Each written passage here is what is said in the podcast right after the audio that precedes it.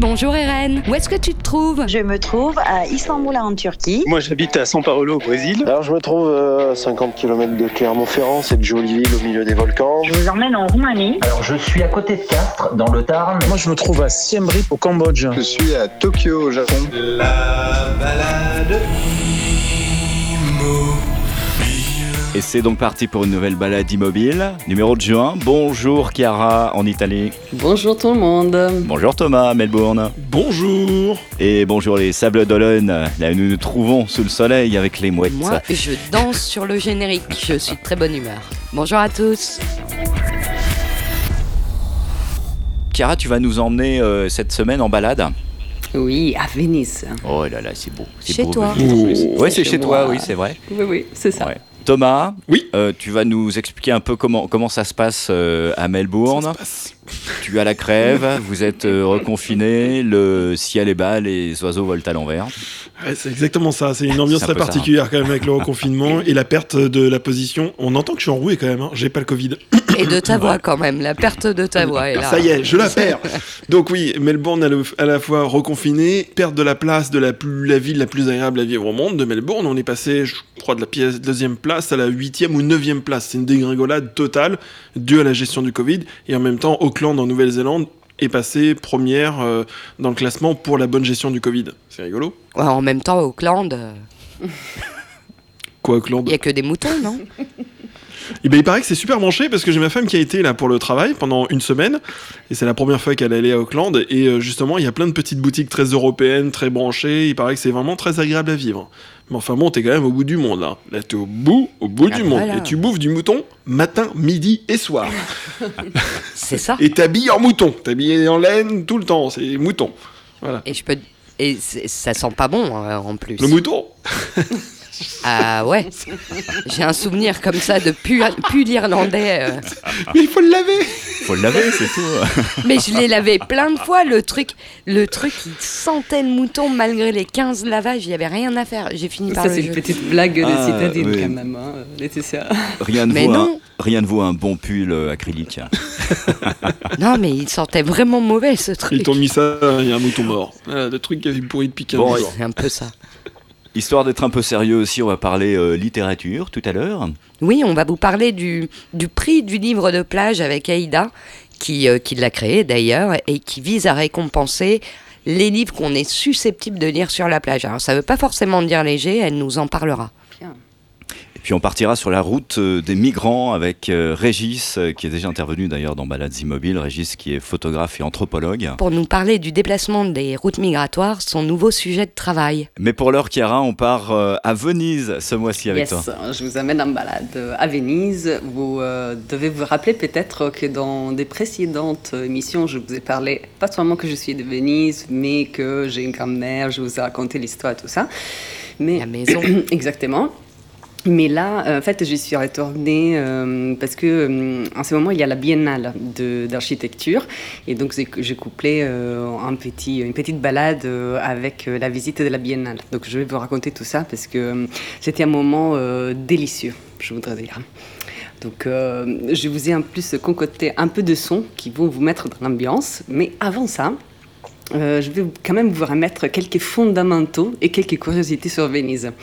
Sur les fondamentaux, vous devez savoir que Venise est née parce qu'il y avait une population en fuite de terre qui s'est réfugiée sur la mer. Et vous savez comment euh, on a construit Venise? Non. Non? Avec des pierres. Mais non Avec, Avec des des- poteaux en bois Des poteaux en bois? Ah oui, Ben oui. oui, oui. En fait, il existait une dizaine des îles déjà dans la lagune. Et, euh, et après, entre les îles, on a planté des poteaux. On les a fait rentrer euh, dans le fond à un niveau de 8 mètres. Et on a construit au-dessus. Et en fait, aujourd'hui encore, Venise, euh, se- en fait, elle existe au-dessus d'un millier de poteaux. Impossible à compter, mais c'est toujours les poteaux originaux. C'est extraordinaire. D'où l'importance des poteaux. Non, mais ce qui est intéressant, c'est que on se dit toujours des poteaux en bois euh, dans l'eau, ça sonne pas euh, normal parce que normalement ils moisissent.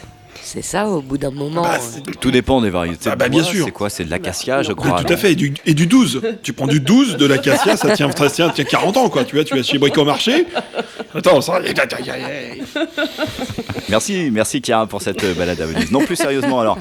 Donc euh, Venise, euh, ville construite, bah, euh, oui évidemment on le sait sur sur l'eau avec des poteaux en bois. En fait, qui moisissent pas. Non, mais c'est sérieux. Ils ne moisissent pas pour une raison Ouais. euh, à laquelle on ne pense pas, mais qui est très bête. En fait, ce qui fait la moisissure, c'est euh, le. Arrête Thomas de rigoler. Ah, Donc, ce qui fait la Ah, ça fait longtemps que je me suis pas barré, hein. Ah, l'ambiance de merde. Avec l'ambiance de merde qu'on a à Melbourne, on se marre pas trop, là, ça me fait du bien, tu vois. T'as raison. Ouais, je donner Vas-y. plein d'occasions de rigoler alors. Du coup, Donc, je disais qu'en fait c'est euh, c'est l'addition entre bois, eau et oxygène qui fait la moisissure. Hmm. Donc comme les Eh oui. poteaux sont euh, au fond euh, de l'eau et qui ne rencontrent jamais euh, l'oxygène, ils peuvent jamais moisir. Et donc c'est pour ça qu'ils sont là depuis mille ans. Sans, euh, dans des milliers d'années, pas mille ans, mais euh, des milliers et des milliers d'années. Non. Euh, Milan c'est pas c'est pas c'est plus au nord. Merde. Vous allez pas me foutre, vous foutre de mon accent, que je fais tous mes efforts. Mais non, c'est pas l'accent, c'est que c'était une blague. Je vous déteste. Donc Le les y ne moisissent pas. Ils durent mille ans. Donc, il, do- il dure des milliers d'années à cause du... Non, grâce au fait qu'ils ne sont pas attaqués par l'oxygène. Donc, euh, c'est le secret euh, des, euh, des poteaux qui, euh, qui régissent Venise. Et ça, c'est euh, les fondamentaux. Non Régis c'est à la fin de la fin, de sujet. ouais. Voilà. Je, je comprends plus rien. Par contre, est-ce que Venise s'enfonce? Euh, non, un tout petit peu. Mais euh, un peu moins, parce que tu sais que le fait qu'elle elle baisse est dû, était dû surtout euh, au mouvement de vagues causé par les bateaux. Des paquebots? Voilà, exactement. Donc, euh, effectivement, merci le Covid, on n'en a pas eu. Et euh, en plus, on a fait passer des lois comme quoi les bateaux, les gros bateaux, euh, peuvent pas rentrer euh, dans la partie vraiment intérieure de Venise. Mais on va voir, parce que c'est toujours une histoire politique, économique, vous savez. Mais, revenons à la série de curiosités que je voulais vous raconter sur Venise. Première, vous savez qu'elle a une forme de poisson? Non. Oui. Oui. Bah, si. Quand sûr. tu vas en avion à Venise, si tu viens de France, prends l'avion avec un siège à droite. Parce que comme ça, quand tu arrives à Venise, tu pourras voir la forme du dessus et tu verras que euh, elle a euh, vraiment une forme de poisson avec euh, la queue, la bouche, euh, l'œil. Donc, si euh, tu arrives- vraiment- Si tu arrives, tu prends à droite et quand tu repars, tu prends à gauche. Comme ça, tu vois deux fois. Non, parce qu'en fait, quand tu répares, l'avion fait un autre tour. Ah. C'est qu'elle a. D'accord, donc ça marche pas. Non, ça Non, marche pas. non, non. Par contre, en venant, Sur la route du retour, Venise a la forme d'un poisson mais pas né. et en venant d'Australie, il faut se mettre à gauche. hein. Donc en fait, la droite, Excellent. c'est la gauche. C'est l'autre droite. C'est ça. Je vais vous raconter une autre euh, curiosité Ah ouais, c'est un sur poisson. Venise. Ou un poisson. Vous savez, euh, tous les poteaux qui, euh, que vous voyez sur les canaux à Venise, c'est pas les poteaux qui régissent euh, Venise, mais euh, c'est des signaux routiers, en fait. Elle s'appelle bricolet. Et c'est euh, deux ou trois poteaux sur les canaux, en fait, qui veulent signaler au bateau que c'est un canal et du coup l'eau baisse parce que c'est pas si facile que ça quand tu es dans la lagune pour te repérer. Donc c'est vraiment des signaux routiers. Et troisième curiosité, vous savez que le dialecte vénitien a une caractéristique qui l'oppose complètement au dialecte sarde. Pourquoi? Parce qu'en en fait, dans le dialecte vénitien, on élimine tous les doubles lettres. Vous savez qu'en italien, on a beaucoup de doubles lettres, double T, euh, double Z, euh, machin. Et, euh, Donc pizza, il y a qu'un Z. euh, Voilà. en fait, on l'écrit. euh, bah, le dialecte, euh, c'est pas une langue écrite, c'est plutôt une langue euh, orale. Mais euh, quand on parle, du coup, on élimine mm, la, la plupart des, des doubles lettres. Là où, dans le dialecte sarde, on renforce les doubles lettres et tu as l'impression qu'il y en a trois ou quatre. tu vois Donc, c'est les deux dialectes italiens qui sont vraiment à l'opposé dans la prononciation. Et alors, du coup, est-ce que les Bénitiens et les Sardes se comprennent? Ah bah, normalement, on ne se comprend pas quand on parle de dialecte. Euh, ça, c'est vrai Ouais. pas seulement entre les Vénitiens et les Sardes, mais partout en Italie. Tous les dialectes Ouais. sont très compliqués euh, à comprendre parce que c'est des vraies langues. C'est pas juste des accents comme on peut. Tu le parles, toi? Euh, oui. Bah, je vais te le faire avec un mot. C'est plus simple. Oui. Donc, fourchette. Je si je veux dire fourchette en italien, c'est Tu penses qu'à bouffer? C'est italien. italienne quand même. Donc, fourchette, forchetta et piron en vénitien. Hein, j'ai pas Vas-y, compris. redis. Fourchette, forchetta, piron. D'accord. Ça, c'est en vénitien. Oui. Non, c'est en italien. Euh, non, c'est un vénitien. Donc, par exemple, donne-moi un- une fourchette. C'est- En italien, Ah, j'en ai pas. c'est euh, dammi una forchetta. Ouais. Un dialecte. Euh, mais d'être un piron. C'est du québécois je, je, je, je, je comprends, je comprends plus rien, je suis fatigué. C'est le soir chez moi, je vous le rappelle. Bon, Chiara, dans ta, dans ta visite euh, à Venise, tu as rencontré euh, quelqu'un qui, euh, qui t'a offert un chant. Euh, oui, et c'est un chant militaire euh, sur les forces militaires euh, de Venise, qui évidemment sont un peu des forces spéciales, parce que euh, elles doivent euh, savoir comment on navigue, euh, comment euh, on fait des, euh, des opérations dans l'eau, etc. Donc euh, je vous ai fait euh, écouter un petit extrait. Oh forza lagunare, la più bella sei tu, di tutta la laguna la più bella gioventù. Qualcuno arriccia il naso e si sente spasimar, ma non ci si fa caso e si seguita a marciar. Qui est ce, ce, ce monsieur que tu as rencontré alors? Euh, Bah, c'est euh, c'est gentiment mon copain qui s'est prêté parce que euh, il a fait une petite carrière de militaire avant de rentrer dans le système. On va pas trop déconner alors. hein. Euh, Enfin, moi je suis loin, c'est Non, vous mais- qui êtes les plus près. hein. je dis ça. Vous Moi, pouvez y aller. non, mais maintenant qu'on a un peu rigolé, je voulais vous faire entendre un peu les ambiances classiques euh, de Venise. Le premier, c'est que, et euh, je pense qu'on peut l'entendre, yes, fantastique, euh, c'est que tout le monde pense aux pigeons de la place Saint-Marc quand on est à Venise. Mais en fait, c'est les mouettes qui sont partout et on les entend euh, tout le temps, euh, partout. C'est vraiment un son qui, qui me ramène tout de suite à Venise. Ensuite, c'est que vous, vous le savez, on l'a dit, euh, l'eau est partout euh, à Venise et c'est vraiment le fil rouge euh, qu'on entend. Et c'est pas juste euh, de l'eau plate, donc qui fait pas de bruit, mais comme il y a C'est de l'eau avec un diesel. hein. c'est de l'eau avec un diesel, surtout. Et des poissons, par contre, hein. Euh, même dans le diesel.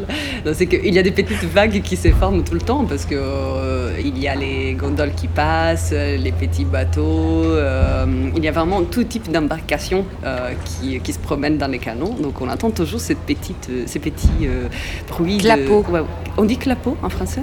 Clapot. Ah, excellent, merci. Je, je connaissais Clapotis. pas ce mot. Mais clapot. Clapot. Le clapot. Voilà.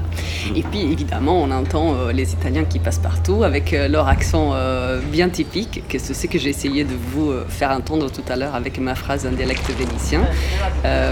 Mais là, je vous ai fait un autre extrait et c'est un monsieur qui était en train de s'excuser avec. en fait, c'était un serveur qui était en train de s'excuser avec un client parce que. Euh, il a été servi euh, très tard et donc euh, il était assez coloré dans sa manière de, de le dire.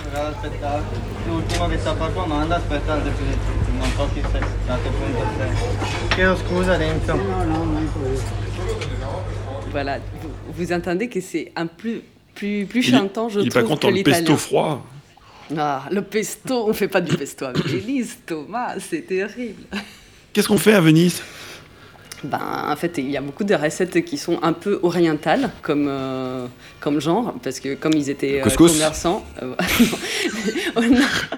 Donc, Bon, donc, qu'est-ce On qu'on mange Qu'est-ce qu'on mange à part du couscous à Venise On mange par exemple, par exemple de- des sardes en saor. C'est des, euh, des sardines euh, qui sont frites et puis on met dessus des euh, oignons euh, qui ont été fait faire un peu fermenter, pas vraiment fermenter, mais euh, elles ont laissé, été laissées dans le vinaigre. euh, longtemps et puis on ajoute aussi des pignons euh, et des euh, comment on dit uvetta euh, vous savez les le raisin le raisin sec voilà Ah oui. donc, ça, par exemple, c'est typique. Et c'est, vous voyez que puis, euh, les épices, euh, c'est un peu oriental, euh, et c'est pas vraiment euh, comme ce que vous imaginez dans les clichés de la bouffe italienne. Donc, si on regarde bien les ambiances classiques de Venise, il y a aussi une autre, un autre son qui est très typique, et celle des vaporetti et des plateformes. Et là, vous l'entendez, c'est assez fort parce que vous, si vous voyez euh, la riva degli Schiavoni, qui est ce, cette banquise qui va de la place Saint-Marc au jardin, euh, en fait, tout au long, il y a plein de vaporetti. Mais sauf que quand il y a d'autres bateaux qui passent euh, sur la lagune, ils forment des vagues et donc ils poussent les contre la banquise. Et euh, c'est assez fort et c'est toute la journée. Donc c'est vraiment un fil rouge là aussi d'ambiance euh, quand on se balade sur cette partie de Venise. Parce qu'après, à l'intérieur, on l'entend pas. C'est surtout sur la partie qui regarde la lagune. Et enfin, euh, enfin, ensuite, il y a aussi un autre son que j'ai trouvé un son plutôt de, temps moderne, parce que vous savez, Venise est faite par euh, des centaines de ponts pour passer au-dessus euh, des canaux. et donc, les, ponts, par définition, c'est pas très accessible par des gens qui ont des difficultés pour marcher ou ou surtout, je dirais, pour les touristes qui ont, vous voyez, les valises 3 mètres x 3 mètres. Voilà, donc euh, dans les temps modernes, on a construit à côté des ponts principaux des passerelles en, euh, fer, euh, toutes lisses, qui passent juste à côté du pont et qui font un pont, euh, un double pont, euh, où tu peux plus facilement passer avec la valise, mais du coup ça fait des sons euh, très métalliques, plutôt désagréables. Donc je me disais, il faut toujours balancer les droits des gens, donc l'accessibilité pour tous et bah, le beau et, et comment dire, et, voilà, et l'agréable. mais bon. Ensuite, je vous amène à Place Saint-Marc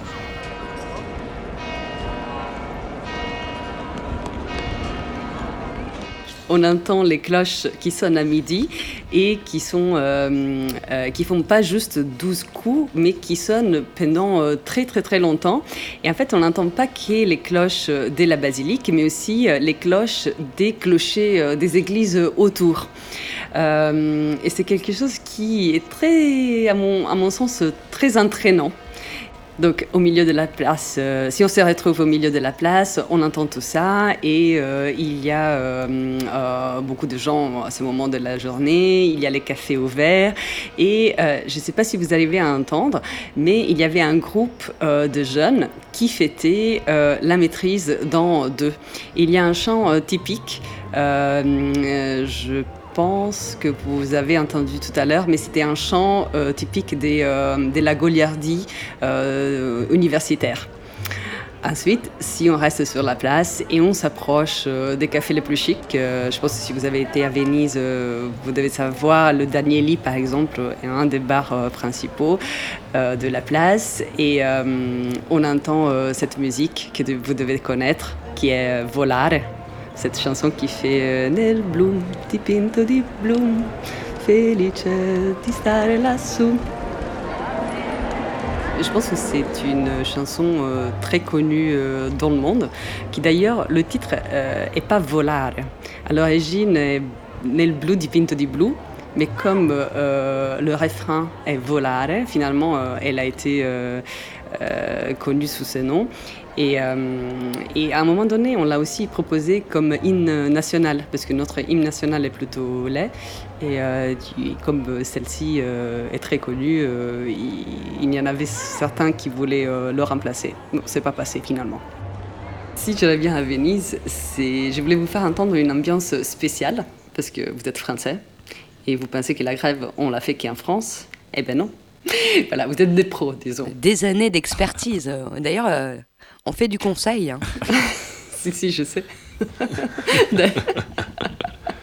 D'ailleurs, je prends toujours conseil sur ça. Euh, mais, euh, mais du coup, à Venise aussi, on fait la grève, mais euh, ça a une saveur spéciale.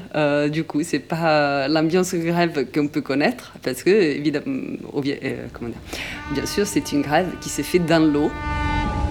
Ça, en fait, c'est euh, une grève euh, qui s'appelle Salviamo la pesca, donc euh, on sauve euh, la pêche, et qui s'est tenue justement quand j'étais à Venise, et c'était pour, en fait, pour garder le droit de pêcher plus longtemps. Or, je ne veux pas rentrer dans le sujet parce qu'il faut toujours balancer euh, le droit de préserver la nature avec euh, le droit de préserver la possibilité euh, des pêcheurs de pêcher et de vivre avec ça. donc, je ne veux pas rentrer dans le débat, mais je voulais vous faire entendre l'ambiance parce que du coup, la grève est faite par toute une, une série de bateaux qui ont longé la lagune de Venise et qui, qui sonnaient leur, leur clocher. Euh, et ça a duré euh, une demi-heure. Donc il y avait, euh, je pense, 200 bateaux qui sont passés l'un après l'autre en défilant devant Venise. C'est l'armada en fait. C'est une... pas une grève. Vous êtes moins embêté aux fins de manifestation. Il y a moins de casse. c'est sûr. ils vont quand même s'arrêter euh, après Venise. Ils se sont arrêtés euh, dans, un, dans une ville qui s'appelle Chioggia. Donc je ne sais pas s'il y a eu des casses euh, quand ils sont descendus du bateau. Ça, je ne peux pas te le promettre. Mais bon, tant qu'ils sont dans l'eau, ils restent dans le bateau. Enfin, ça, c'était pour les ambiances Venise, les ambiances classiques et les ambiances spéciales. mais comme je vous disais au début, j'ai aussi visité la Biennale d'architecture. Et euh, c'est une, euh, une biennale qui m'a beaucoup plu cette année. Euh, le thème de la biennale était How We Will Live Together. Et ça m'a beaucoup plu parce qu'en en fait, c'est une biennale green, inclusive, euh, circulaire économie, innovante, euh, communautaire. Euh. En fait, c'est, l'idée, c'est comment on peut penser de nouvelles manières de vivre ensemble entre les humains, entre les humains et les animaux, les animaux, la nature, pour retrouver un nouvel équilibre. Et, euh, et, du coup, euh, pas seulement le thème est intéressant, mais aussi le lieu euh, dans lequel la, la, biennale se tient. Oui, c'est symbolique c'est symbolique, mais aussi c'est très beau parce que c'est l'arsenal. Si vous êtes euh, jamais, si vous avez jamais été à l'arsenal, je vous conseille vraiment d'aller à la Biennale pour rentrer à l'arsenal. Parce que en fait c'est un lieu où euh, dans le passé on construisait le bateau, mais c'était une espèce de citadelle.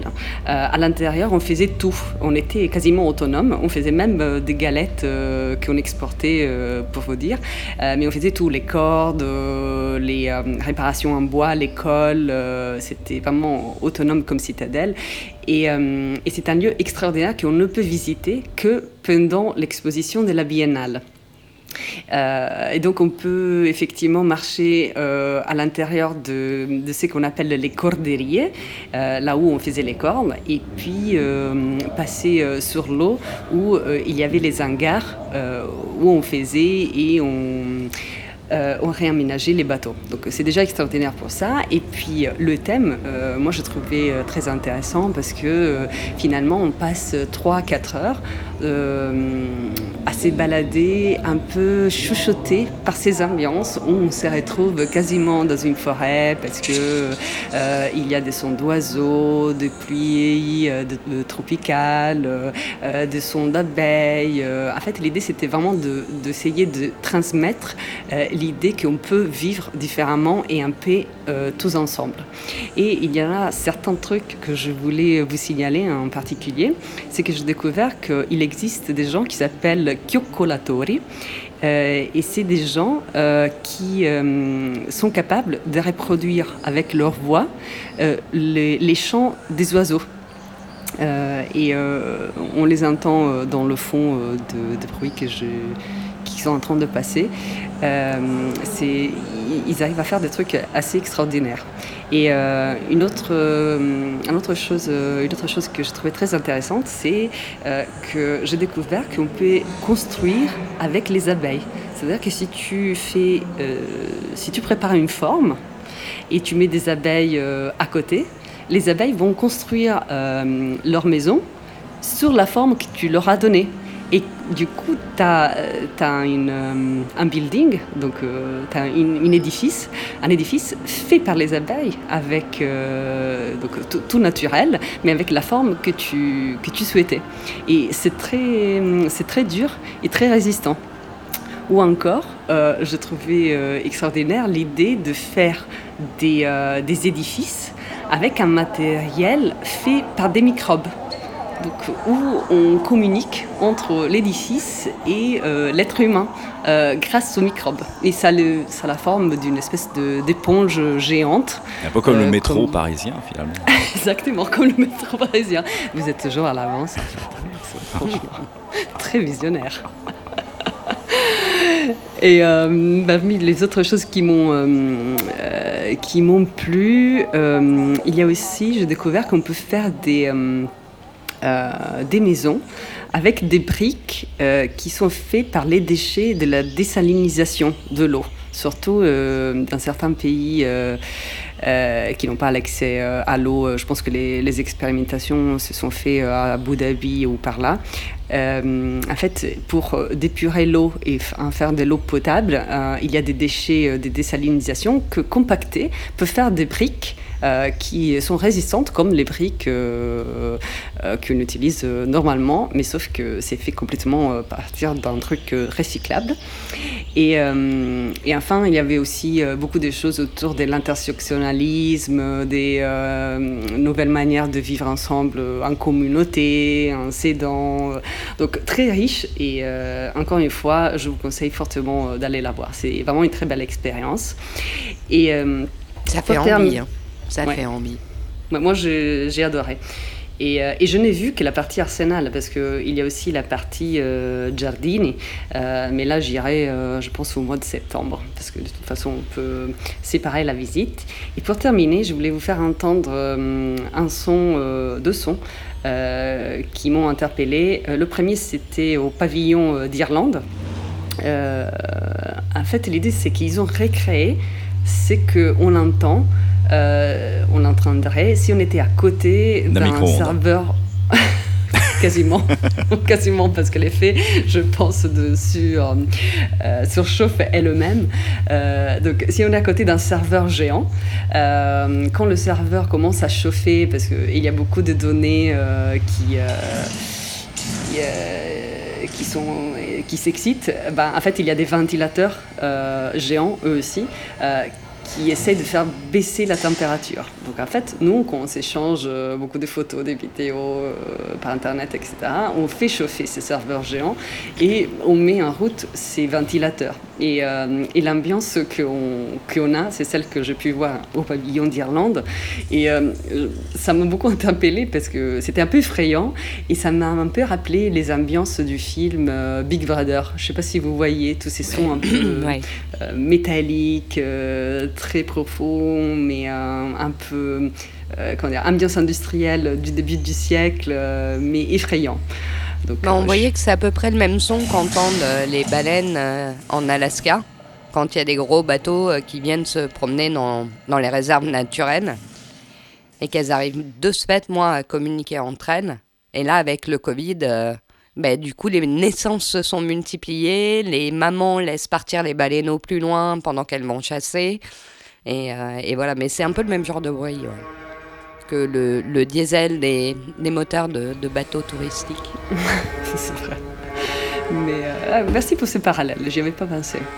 Et, pour terminer, en fait, je voulais vous faire entendre un son euh, du pavillon Ouz- Ouzbékistan qui n'avait rien de spécial, mais je veux vous le faire entendre parce que, hum, en fait, euh, euh, ah, je ne vais pas arriver à le dire, Ouzbékistan, voilà, et la Thaïlande, c'est deux pavillons euh, où les pays n'ont pas pu euh, participer finalement. C'est-à-dire, ils ont ouvert leur pavillon, mais ils n'ont rien mis dedans, sauf des sons et des vidéos. Et ça, pour conclure, j'ai trouvé intéressant, parce qu'en fait, l'idée, c'est ils n'ont pas pu venir à cause du Covid. Euh, mais ils ont trouvé une alternative, c'est-à-dire qu'ils ont construit euh, les, euh, ce qu'ils voulaient présenter à la Biennale de Venise, ils l'ont construit localement. Donc, euh, par exemple, en Thaïlande, ils ont construit euh, une, euh, en fait, un espèce de repère qui devrait servir de maison pour les humains et les éléphants, de manière qu'ils puissent vivre dans le même village. Au lieu de faire un modèle de ça et de l'amener à Venise, ils l'ont construit localement avec des gens locaux et en fait un truc qui, qui va rester dans la communauté où il a été construit. Donc finalement, je trouve que dans la malchance de ne pas pouvoir participer physiquement à la biennale, euh, il y a le bon côté qu'on a fait quelque chose de bien euh, localement, on a moins pollué, on a fait quelque chose qui va rester aussi pour les générations futures. Donc ça m'a semblé une, une, belle idée et, et un signe d'espoir. Voilà. Ah bah, ça donne envie euh, de voyager jusqu'à Venise et d'aller découvrir ce qui se passe à l'Arsenal et dans les jardins. Peut-être en une fois pour nous, euh, parce que, je, enfin, ouais, il faut quelques jours à mon avis pour euh, absorber tout ça. Deux jours, je pense. Deux jours à la Biennale pour le faire tranquillement et, et vraiment en profiter. Et puis, voilà finalement profiter de Venise et de son ambiance. Je vous dirais qu'il faudra rester des mois mais le temps que vous avez, euh, c'est déjà bien. Merci Chiara pour ce joli voyage à Venise. Où est-ce que tu nous emmènes le mois prochain? T'as une idée déjà ou pas? Moi? Ouais. Non, c'est une surprise. je vais vous faire attendre. Elle va à Melbourne. Ça va être sympa, ils sont en quarantaine. bon, toi, Thomas, t'as pas fait grand-chose évidemment ces derniers temps, donc pas évident de, de, de, nous euh, offrir des sons et des ambiances de Melbourne. C'est plutôt euh, calme. Euh, dans quel état d'esprit est-ce que les gens se, se, trouvent actuellement autour de toi euh, avec ce énième euh, reconfinement? Plombé. Très honnêtement, c'est plombé. En fait, je vous fais l'histoire très courte. Il y a une personne qui est rentrée du Sri Lanka par le Western Australia et ensuite a fait sa quarantaine. Apparemment, il n'avait pas le Covid. Il a attrapé le Covid pendant sa quarantaine. Il est sorti de cet hôtel. Il s'est rendu dans le Victoria et boum Covid, retour dans le Victoria, que ça faisait des semaines qu'on n'avait pas un seul cas, à part les hôtels en quarantaine, et là, il n'y a pas de risque. Et euh, on a eu jusqu'à, je, je sais pas, trois cas par jour. D'accord. Mhm. Non, mais c'est pas une blague. Hein. C'est là où c'est très dur psychologiquement, en fait, parce qu'ils ont très peur des, des, variants, le variant Delta. Mhm. Et euh, apparemment, euh, ce qui se dit ici en Australie, c'est que dès qu'il y a un type à côté de toi qui respire un peu trop fort, il a le Covid, il a le Delta, tu l'as aussi. Donc, euh, ils nous ont mis euh, en, lockdown, c'est en confinement pendant une semaine. Ils appellent ça le court-circuit. une semaine s'est transformé en deux semaines. Et là, on sort du, du, confinement. C'est pour ça que vous avez euh, bah, pété les fusibles, quoi. Ah, on est, on est fatigué. Franchement, c'est C'était rapport au court-circuit. C'était juste rapport au court-circuit. Oh, j'avais pas fait gaffe. Oh, elle est pas mal, pas mal. Euh, non, on est un peu, un peu fatigué. En plus, c'est en plein hiver, pas de lumière, parce qu'on est, on est à l'envers, hein, nous. Hein, mm. Donc, euh, toutes vos photos de plage, les doigts de pied, euh, tout ce que tu veux, le sable, les cocktails, tout le monde content, machin et tout. Nous, c'est non. Mais si tu as encore, si tu as encore dans tes contacts des gens qui publient des doigts de pied, faut les supprimer. Il faut les bannir tu les bloques. depuis sur ah les, bah pas les, les, tableaux de bord. Donc ouais, l'ambiance elle est un peu, elle est vraiment morose. Et euh, là depuis vendredi, on peut retirer le masque en extérieur, mais le masque en intérieur est obligatoire, sachant que je sais pas, on a eu euh, en une semaine, on a eu trois cas. 4 ah cas, 5 cas. Ouais, non, mais c'est ridicule. Et c'est les mêmes, c'est le même noyau familiaux. Hein. C'est-à-dire que, par exemple, là, hier, on a eu un cas, mais c'est euh, quelqu'un de la famille euh, qui, qui, était dans le même, la même maison. Donc, donc c'est, ça, en fait, c'est pas de circulation de Covid. C'est une seule famille qui, euh, qui fout la merde, quoi. Faut aller leur péter la gueule. Je sais pas si vous avez l'adresse, mais. Bah, oui. Crever les pneus. Crever les pneus. Salaud. la garde des voisins. non, mais voilà, c'est, si tu veux, on est, on est quand même, on est quand même épuisé parce qu'on a eu un lockdown très long l'année dernière, et à chaque fois ils appuient sur le bouton, on fait tiens, on s'emmerde, on va appuyer sur le bouton, les on va les enfermer, hop là Et c'est parti pour une semaine, deux semaines et compagnie. Et, les gens ici, comme je le dis si bien, ils respectent à mort. Donc euh, le bruit de la ville, alors moi qui aime bien enregistrer des sons et tout, mm. il y a rien, je peux rien enregistrer, c'est mort. Mais c'est véritablement mort, il y a rien à faire. Donc voilà.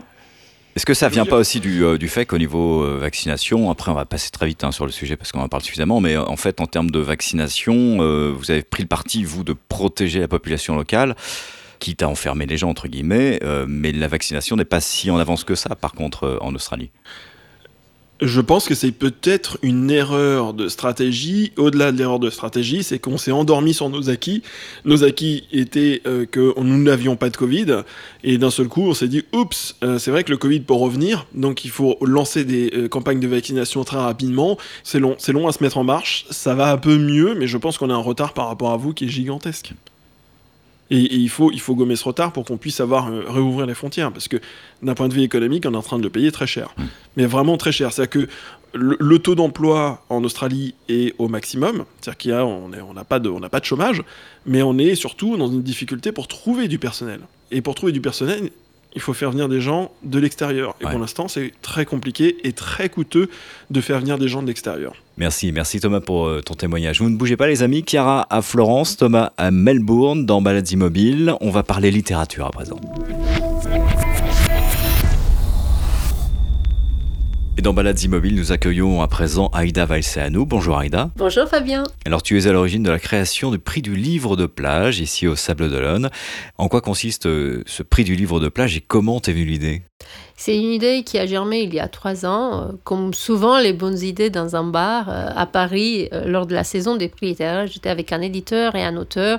Après une soirée littéraire, nous parlions des choses et d'autres et on s'est dit mais pourquoi ne pas lancer un prix du livre de plage qui soit, qui soit un livre qui s'adresse au plus grand nombre et plus nous rigolions à ce moment-là et c'était voilà on s'est dit la France est le pays qui a le plus de plages avec la côte atlantique et la Méditerranée peut-être sans le savoir parce que nous sommes tous très mauvais et en géographie et en mathématiques. Ouais, mais vous aviez bon, hein, je crois qu'on est les deuxièmes euh, dans le monde. Voilà, donc c'est un pays qui a énormément de plages. Pourquoi ne pas lancer un livre comme ça? C'était pour rigoler, mais en même temps, l'idée c'était aussi de lancer un livre qui parle au plus grand nombre parce que les lecteurs, ou c'est peut-être juste une idée que moi je me fais, euh, il y a énormément de lecteurs en Provence, euh, des gens qui lisent en Provence. On dit que souvent ce sont les femmes qui achètent. Et, et parce que j'anime un club de lecture depuis 10 ans ici au Sable d'Olonne, je me suis dit, Parfois, on passe à côté des prix littéraires parce qu'on ne les comprend pas, ou parce qu'on ne comprend pas le principe, ou parce que le livre est ceci ou cela, ou parce que l'auteur est trop connu, ou pas assez, etc. Et, et on s'est dit, et pourquoi ne pas lancer un livre, un prix qui fasse, qui donne envie, en fait, mon idée à moi, mon envie à moi, c'était de donner envie à des gens qui ne vont pas forcément lire ou qui ne savent pas quoi lire aujourd'hui parce qu'il y a tellement de sorties euh, de publications que parfois on a un peu de mal à choisir un livre. Même les libraires sont parfois, parfois perdus un peu dans le, dans le nombre de livres. Je ne vais pas rentrer dans des choses de, de, de finance et d'édition, mais depuis beaucoup d'années, en fait, beaucoup de maisons d'édition doivent publier, publier, publier pour couvrir les retours, les, pour, faire une balance financière en fait. Et à force de publier, il y a un moment où on est un peu perdu dedans. Et donc on s'est dit, il faudrait trouver un livre qui soit à la fois un livre qui parle au plus grand nombre, mais à la fois un livre que les gens n'auraient pas acheté forcément parce qu'ils connaissent pas l'auteur ou parce que ce n'est pas leur sujet ou parce que voilà. Et l'idée c'était, c'est un peu bête de le dire et c'est peut-être un peu un lieu commun, mais l'idée c'était de donner, si on arrivait à donner envie à des gens qui ne lisent pas forcément ou pas forcément beaucoup, d'acheter un livre et de le lire à la plage juste par curiosité, bah, c'était voilà, c'était c'était la réussite. Mais, mais finalement, quand on regarde la sélection, euh, dans, dans l'esprit et dans les lieux communs, le livre de plage, ça va être le livre léger, ça va être euh, le truc facile à lire, et ouais, c'est pas du tout le cas finalement. Mais c'est pour ça, c'était la première édition aussi, et on s'est dit, puisque tout le monde va croire que le livre de plage, c'est un peu le livre de gare, on va prendre le contre-pied et choisir des livres qui sont un peu... En fait, dans la première sélection qui comporte cet ouvrage, euh, les livres, pour au moins la moitié, sont même pas très faciles à lire, à vrai dire, assez, assez hermétiques. Et, et donc, l'idée, c'était déjà de prouver qu'un livre de plage n'est pas forcément... Et puis, vous savez, une première édition, on fait des essais puis on voit bien après. Mais l'idée, c'était de prouver d'abord que ce n'est pas un livre de gare, que ce n'est pas la même chose. Moi, je défends les livres populaires je n'ai pas, peut-être parce que je suis romaine, peut-être parce que je suis fille d'éditeur, je n'ai pas honte de ce qu'on appelle le livre populaire. Parce que, euh, parce que je pense que lorsque, lorsqu'un livre arrive à attirer le lecteur, à, à, se faire, à faire le lecteur s'identifier au personnage, à la situation, à quoi que ce soit, le pari est réussi, même si le style parfois n'est pas le plus académique, le plus littéraire possible. Donc ça, c'est une petite parenthèse pour dire que je n'ai pas honte du, euh, du livre populaire, mais là, en l'occurrence, pour, pour, pour, faire un peu un, un contre-pied, euh, le choix est plutôt, vous voyez, il y a Guénassia dans le premier choix, son, son deuxième ouvrage après le, euh, le Club des incorrigibles optimistes, euh, qui est un ouvrage qui se lit, mais peut-être pas aussi facilement que ça. Il y a Minuit Radio, euh, dont l'action se passe en Suisse, qui a, dans les années 60, qui est un livre aussi assez Dur. compliqué, pas facile de, premier abord. Et, euh, et donc, c'était un peu une sélection contre-pied. Et euh, pour répondre à votre question, c'était un peu ça. Ce qui fait qu'à la fin, dans les sept livres proposés, pour nous jurés, il a été difficile d'en choisir un aussi. Et justement, dans la sélection, parce que c'est ça qui est intéressant, comment vous faites? Qu'est-ce que c'est C'est quoi le critère? C'est quoi? C'est comme partout. Tout le monde propose et à la fin, c'est le plus fort qui gagne.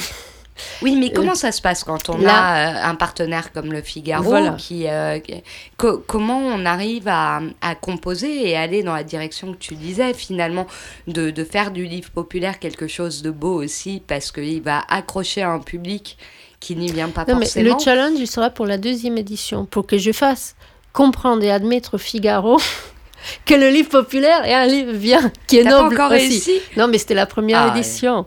Euh, en fait, j'ai été très heureuse que le Figaro Magazine accepte ce partenariat. Ah, Parce que c'est, ce n'est pas gagné, parce qu'au début on peut se dire le livre de plage ça paraît un peu, un peu farfelu, tout ça, on peut tout mettre dedans et à la fois voilà. Et j'ai été très heureuse que le Figaro Magazine accepte, le, accepte d'être partenaire, que la Fondation Minerve, l'Institut de France accepte d'être partenaire du prix.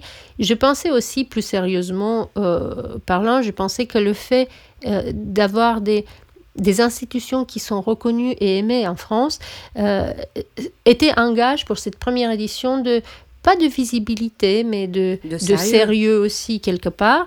Après, si vous voulez, à la fois c'est un gage de sérieux, à la fois aussi, et je le dis tout en disant que j'ai adoré ce prix, j'ai adoré nos partenaires et j'espère qu'ils le seront l'année prochaine, on se prive aussi un peu de sa liberté.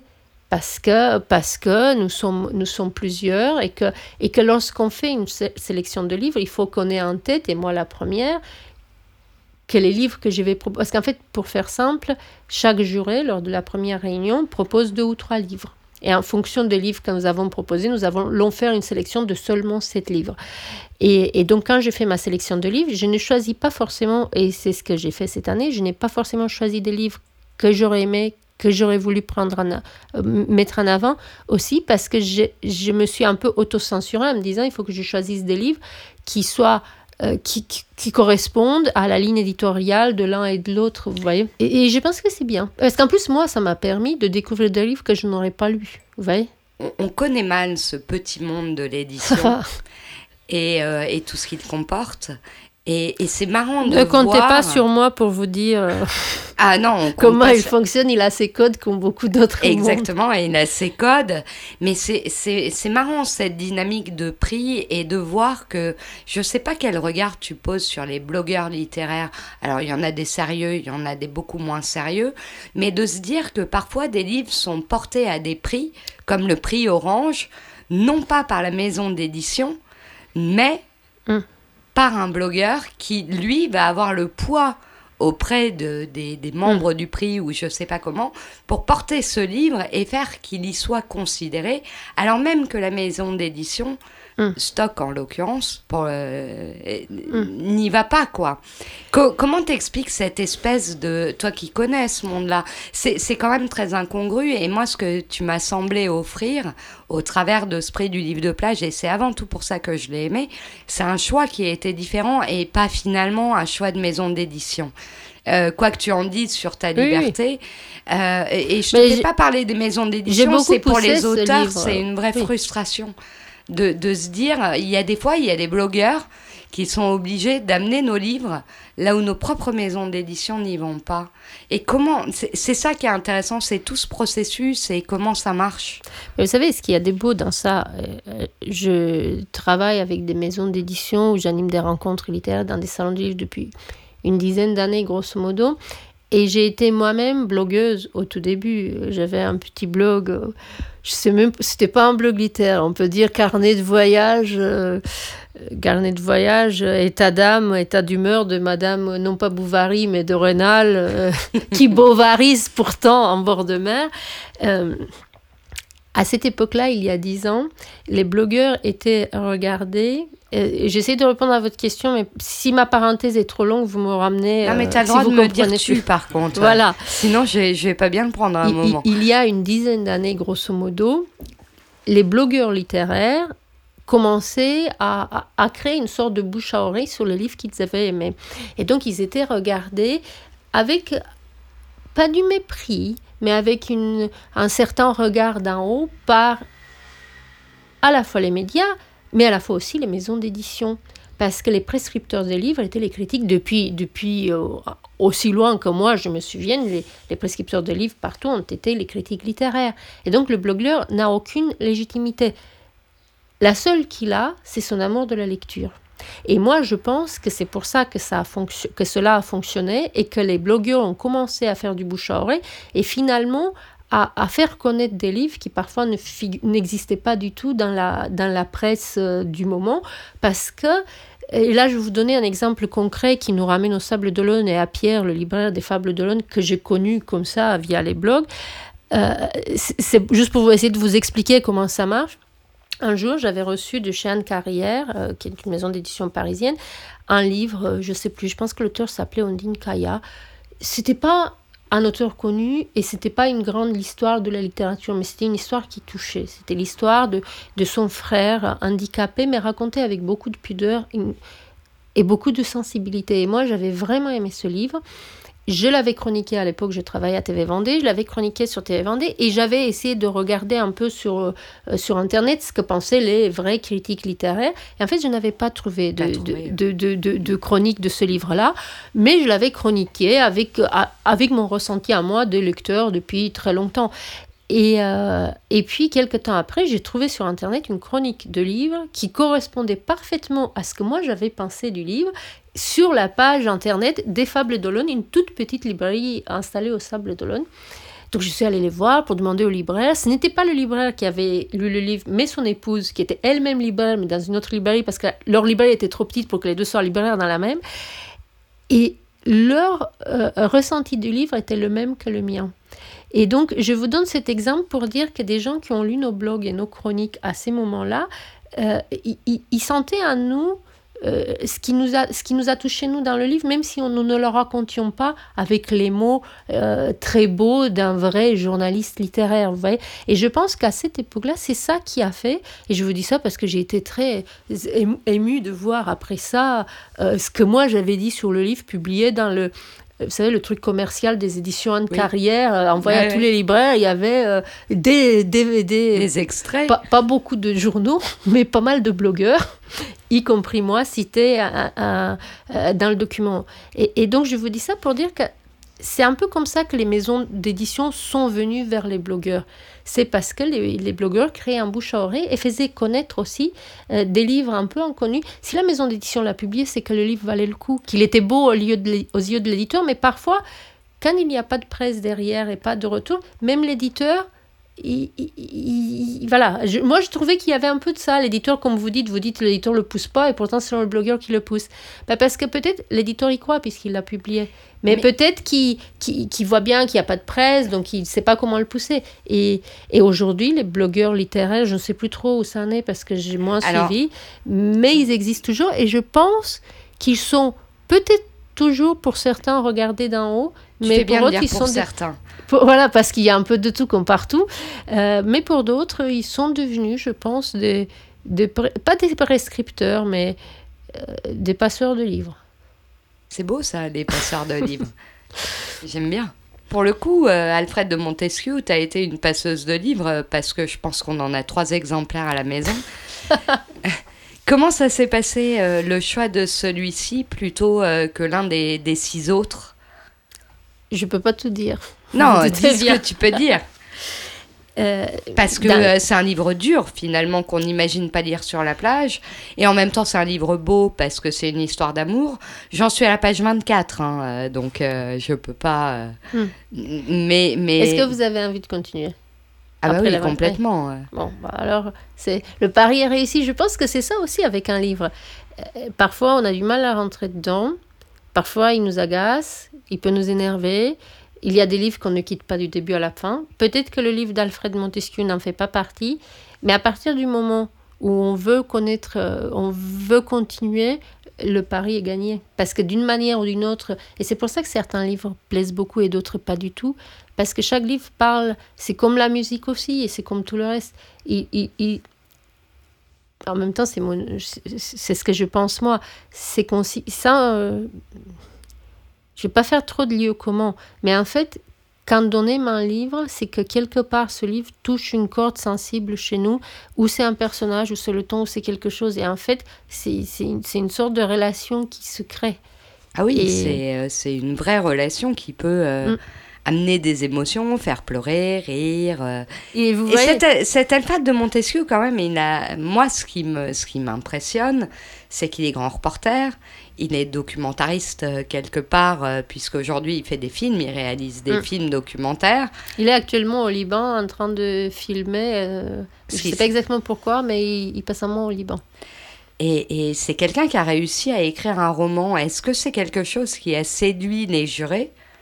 Euh, dans, dans l'approche, en fait, dans le choix de ce livre en fait, ce qui s'est passé, c'est un peu la même chose pour nous tous quand nous l'avons choisi.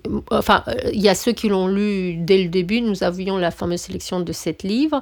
Moi, j'avais choisi avec euh, commencé avec ceux qui me paraissaient les plus intéressants. Et j'avais laissé honnêtement un dernier, deux livres, une biographie de Cary Grant chez Gallimard, qui est exceptionnelle, mais un livre un peu petit, une biographie, et puis un peu mince. J'avais peur que ce soit pas assez euh, dans les critères de ce que moi je voyais pour le livre de plage. Et puis livre qui parlait de la guerre en Syrie, euh, parce que je me suis dit, s'il y a bien une chose qu'on va pas lire sur la plage, surtout maintenant, depuis, parce qu'on en parle depuis dix ans quand même de la guerre en Syrie, je ne minimise pas euh, le malheur des gens qui l'ont vécu et qui continuent à vivre en Syrie. C'est pas ça. C'est juste que d'un point de vue égoïste de lecteur, franchement, je pensais que sur la plage, j'ai pas envie de lire ça. Et donc je l'avais laissé en dernier et et puis je l'avais lu par Bon élève acquis de conscience, c'est le dernier que j'ai lu. en fait, en le commençant, j'ai senti qu'il y avait, je ne, je savais juste, je ne savais pas tout de l'auteur à, ce moment-là. Je savais juste qu'il y a en quatrième de couverture qu'il était grand reporter et qu'il avait couvert euh, les printemps arabes et la guerre en Syrie. Mais il m'a embarqué direct dans son livre parce qu'il a eu cette astuce de, de nous faire rentrer dans le conflit par une petite porte dérobée qui est celle d'un enfant adopté, qui, qui est celle en fait universelle d'un enfant adopté en quête de ses racines.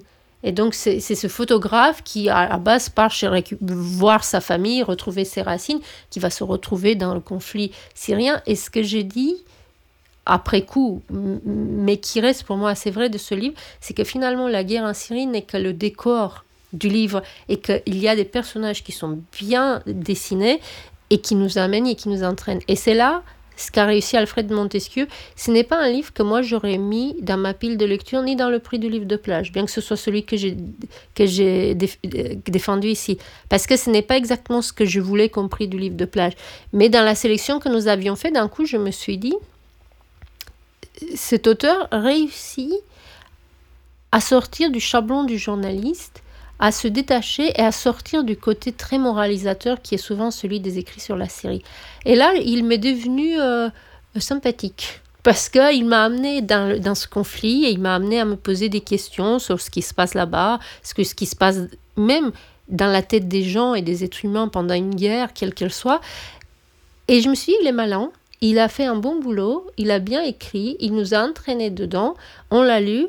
Donc il mérite, ce livre-là mérite à être, à avoir un petit coup de projecteur. Je ne sais pas quelle sera la portée du prix du livre de plage, mais au moins on va faire découvrir quelqu'un, voilà. Et une fois que j'ai dit ça, que nous avons défendu, j'ai défendu le livre, euh, Jean-Christophe Ruffin m'a beaucoup soutenu aussi dans, ce, dans, ce choix-là.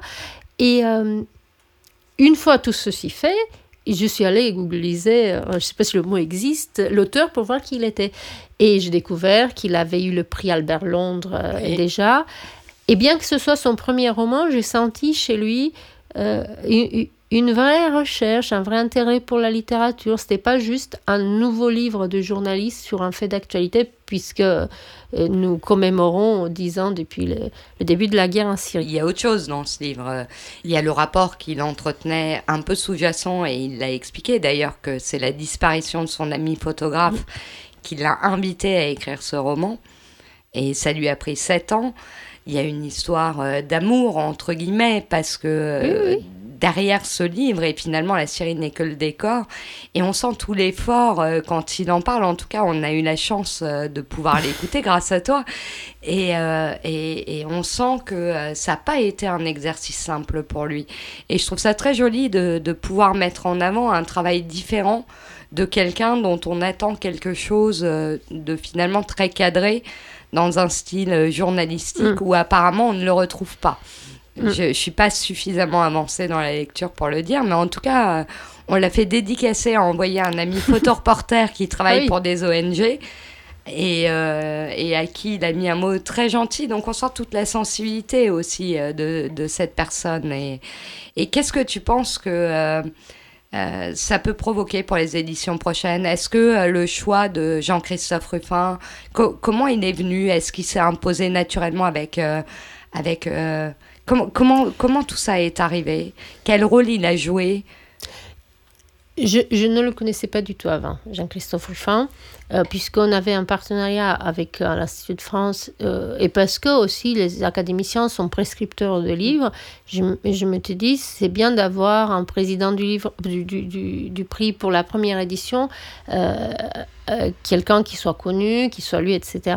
C'est pas n'importe qui. Oui, mais en fait, ce qui, est, ce qui est incroyable, parce que je ne le connaissais pas, je me suis dit, je pense toujours au public et aux lecteurs de Vendée. La Vendée étant un département où la plus grande ville, La Roche-sur-Yon, a 50 000 habitants. Donc, si vous voulez, c'est un public de, lecteurs qui est un peu, peut-être un peu différent. Et donc, je pensais, je pensais toujours à eux. Et je me suis dit, Jean-Christophe Ruffin, du peu que je connaissais sans l'avoir jamais rencontré de lui, est assez accessible. Et, il- et il vend, enfin, je crois qu'il à 3 millions de bouquins vendus. Donc les gens s'identifient à ses livres, se retrouvent dedans. Si jamais il acceptait, euh, ce serait génial pour nous. Et ce serait aussi un beau coup de projecteur pour le prix, pour le choix de, de l'auteur, etc. Et puis après, j'ai découvert, euh, je, l'ai côtoyé pendant les, la sélection des livres, et puis ici au Sable d'Olonne, et je trouvais qu'il avait, il m'a beaucoup fait penser, alors qu'ils n'ont rien de premier abord euh, en commun, mais parce que je n'ai pas énormément de références en France, dans le milieu littéraire non plus. Mais il m'a fait penser à Jean d'Ormesson que j'avais rencontré dans sa maison en Corse, parce que j'étais allée le voir, je suis roumaine, j'avais lu Jean d'Ormesson euh, en Roumanie, mais enfin, vous voyez, c'est quand vous vivez en Roumanie, Jean d'Ormesson à Landelon, ça n'a rien à voir, mais c'est sur, sur le même euh, niveau, Ouais, si ouais, vous voulez. je voilà. comprends. C'est Ouais. pas, ce sont pas des gens qu'on va rencontrer, etc. Donc imaginez-moi, j'avais 25 ans, euh, la jeune journaliste roumaine, le jour où je rencontre Jean d'Ormesson, euh, qui m'invite à prendre le thé chez, chez lui, à- dans sa maison secondaire. Pas parce que moi, pas parce que. bah, J'avais publié un article dans une revue roumaine sur un de ses livres, parce qu'il était très élégant. Il m'avait appelé, il se trouve que j'étais en course, il était en course, donc il m'a invité à prendre le thé. Et quand je l'ai vu, j'étais, mais je me suis dit, mais qu'est-ce que je vais lui dire? Mais je n'ai pas la culture, je n'ai pas. Voilà, j'ai fait un, truc. J'avais été très surprise de passer un moment tout à fait normal. Nous avons parlé de choses et d'autres, évidemment pas du tout de philosophie ni d'autres choses. Et là, quand j'ai rencontré pour la première fois Jean-Christophe Ruffin, c'était la même chose, parce qu'évidemment, ma culture, quelle qu'elle soit, elle n'est rien en comparaison avec la leur. Ma connaissance du monde est rien, n'est rien. Mais en fait, ces gens-là ont une disponibilité, une curiosité. Et peut-être, c'est peut-être aussi une forme d'intelligence, j'en sais rien. Et un intérêt qui fait qu'on se mette, qu'on- à partir du moment où on est curieux de ce que dit l'autre, on se met à son niveau en fait. Et donc, euh, bref, voilà, pour dire Jean-Christophe Ruffin, c'était une très belle découverte. Et, euh, et puis, si jamais il acceptait d'être président l'année prochaine, ce serait. Mais je crois qu'il a accepté, non? Bah, plus ou moins, ouais, il faut voir. On n'est pas plus. arrivé à l'année prochaine, mais. Plutôt plus que moi. hein. Et en plus, il avait aimé le livre de Alfred Montesquieu. Et en plus, Montesquieu, une fois qu'il a eu le livre, nous a dit, euh, tu étais là, qu'il était super ému parce qu'il lisait le Ruffin depuis toute sa vie et que Ruffin avait choisi son livre. Et là, je fais une dernière parenthèse pour dire que Montesquieu, c'était pareil, je ne l'avais jamais vu avant. Et peut-être parce que c'était un de ses premiers prix, sur son premier roman en tout cas, il avait une forme de, de spontanéité et de... Il était heureux comme un gamin. Ouais. Et c'était alors qu'il a quand même 40 balais, il a mon âge et qu'il pourrait être plus blasé parce que grand reporter, il a fait quand même Associated Press, grand reporter à Ah bah Paris non, Mag, mais t'imagines, c'est un truc, il a mis 7 ans à l'écrire. Voilà, ce il bouquin. avait, il avait, il a mis 7 ans à l'écrire. Il avait une récompense, c'est sa première, c'est son premier prix en plus. Et, et il était, euh, et il était joyeux, euh, comme un enfant, heureux Et humble. et humble. Et là, quand je l'ai vu au Sable d'Olonne parler comme ça de son livre, et parler avec tout le monde, je me suis vraiment, j'ai j'ai vraiment été heureuse qu'il ait eu le prix. Voilà. Ouais, moi c'était mon Jean d'Ormesson de la journée à moi. Hein. tu vois, euh, j'ai pas eu ta chance. Je pense que d'Ormesson, je me serais liquéfiée si je l'avais rencontré. Mais déjà, quand on est une femme, rien que sous son regard bah oui. on se liquéfie. Même, alors qu'il avait 80 ans, je crois, quand je l'ai rencontré. Bah oui, mais c'est pas grave. on se liquéfie quand même, je vous l'accorde. L'étoile des frontières d'Alfred de Montesquieu, c'est paru chez Stock. Merci Aïda. Merci d'être passé par Balades Immobiles et euh, longue vie au prix du livre de plage. À très vite. Merci. À très vite. Chiara, tu nous emmènes où le mois prochain? T'as une idée? Oui, j'ai, euh, je pense que je vais vous amener au Festival du désert. Pendant quatre jours ici, euh, il va y avoir des gens qui vont nous mettre euh, dans une ambiance désert. Euh, donc on va voir. Et alors donc, euh, toi Thomas, t'as un didgeridoo chez toi. Pour te détendre en ce moment, en plein confinement, tu souffles dedans. Oui, c'était un cadeau d'anniversaire. Oh, mais quel joli cadeau, c'est les voisins qui vont être contents. ça, ça, a une portée de dingue. Et c'est un, un didgeridoo qui a 60 ans. Depuis Sydney, on entend Thomas. ouais, c'est génial comme instrument, je trouve ça magnifique au niveau du son, j'adore. C'est génial, ouais. Quand c'est vraiment maîtrisé, c'est beau. Hein. je je dis pas ça pour toi.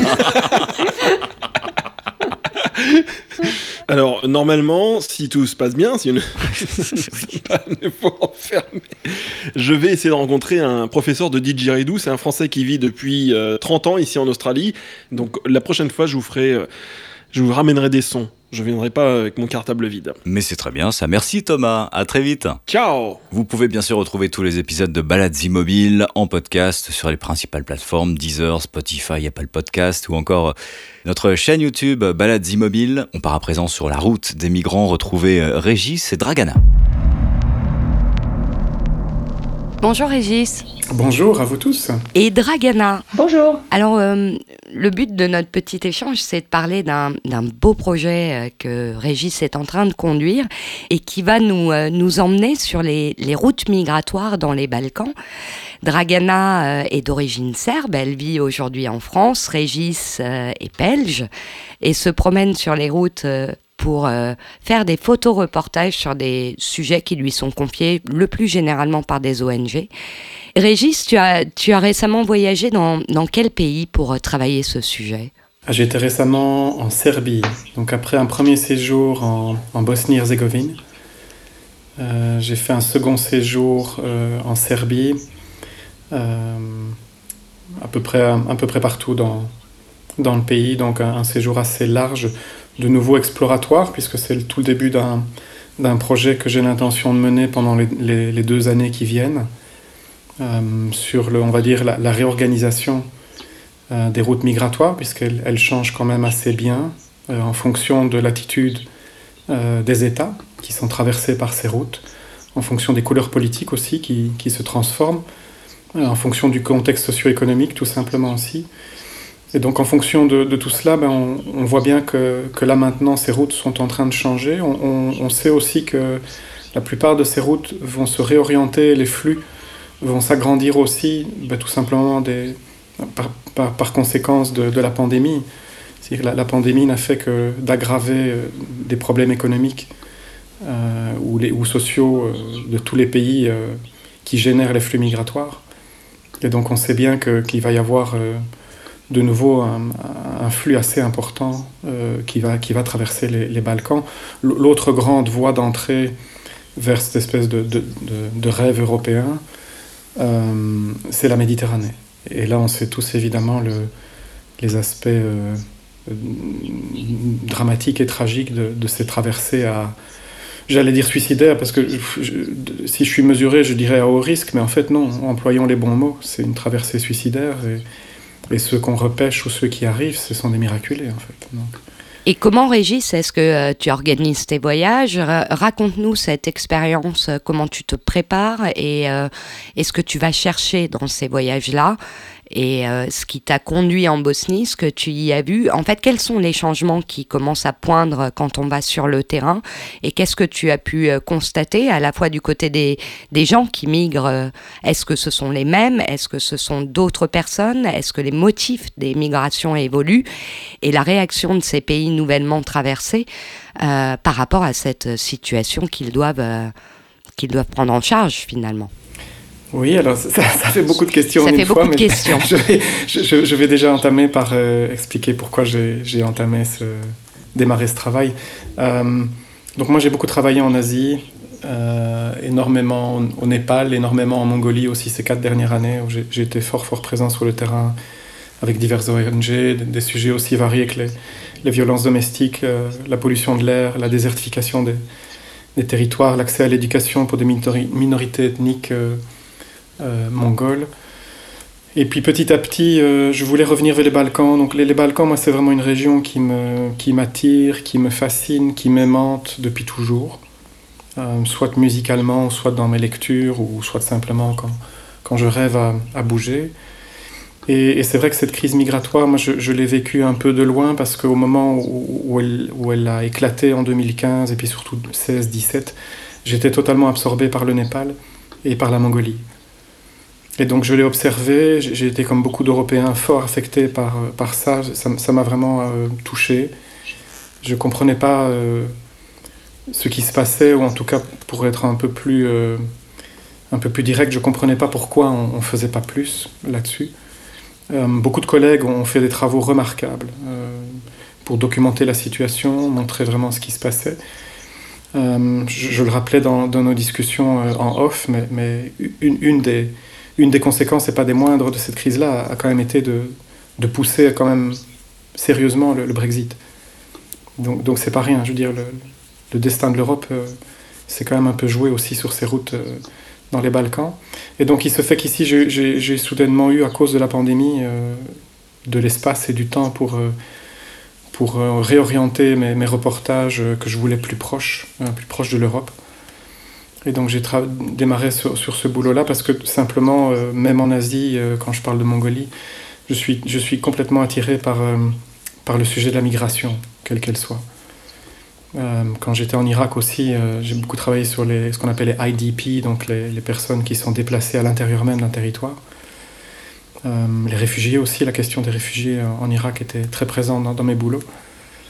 Et donc c'est vrai que c'est ces routes qui mènent à, à ce rêve européen, en tout cas à cette vision qu'on peut avoir de l'Europe quand on est à l'extérieur. Euh, c'est quelque chose qui m'intéressait, d'autant qu'on sait que pour l'instant, il y a à peu près 150 000 personnes qui sont euh, coincées entre les frontières. Raconte-nous euh, la Serbie. Alors la Serbie, donc ça c'était mon deuxième séjour. J'étais plus du côté institutionnel, donc plus du côté des camps.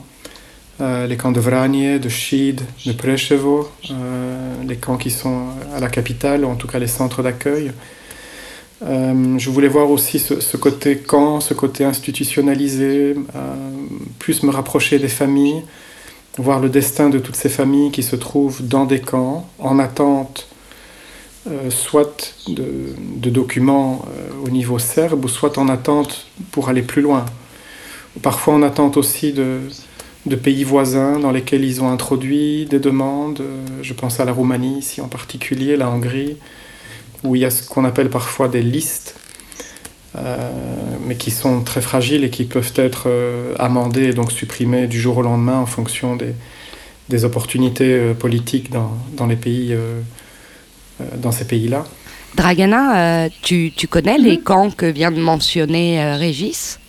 Alors, pas forcément, parce qu'encore une fois, j'habite je, j'habite plus place, euh, mais euh, à écouter en fait euh, ce que Régis disait, moi, moi, ce que je trouve intéressant dans cette histoire, c'est que nous avons connu effectivement les flux migratoires pendant nos guerres yougoslaves, on va dire, dans les années 90 mais c'était pas comment dire les, les, populations étrangères. Donc en fait, il y avait effectivement des réfugiés de Kosovo qui partaient en Albanie, il y avait des Serbes de, Bosnie ou de Croatie qui venaient notamment en, Serbie.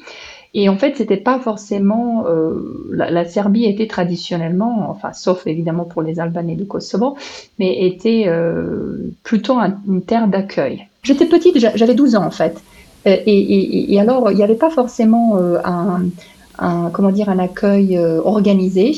Enfin, il y avait quand même des centres euh, un, petit peu de, de, d'aide euh, de première main. Beaucoup de gens se débrouillaient tout seuls. Voilà, c'était pas forcément organisé dans les grands. Lui, il y avait peut-être des grandes salles, enfin, mais, mais bon, c'était peut-être pas organisé de, de, la même manière. Et Régis, toi, ah, mhm. pardon, je te coupe, Dragana, mais Régis, toi, ce, ce cette culture d'accueil que Dragana vient de décrire à l'époque Est-ce que c'est ce que tu as vécu quand tu y allais